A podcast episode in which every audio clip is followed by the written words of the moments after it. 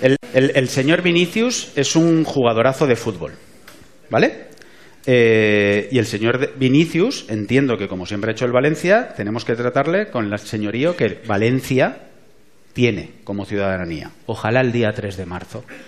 No solo Vinicius, sino los otros 11 o 10 que elija Carleto, la, la gente afortunada que pueda comprarse un abono, que tenga salud, que se compre las entradas que ese día valdrán una pasta, que pasen horas en las tal, salvo que tengas un amigo como Luis que te ayude y que de alguna forma, más allá de que las pagues, que es lo de menos, te ayude a que tengas un...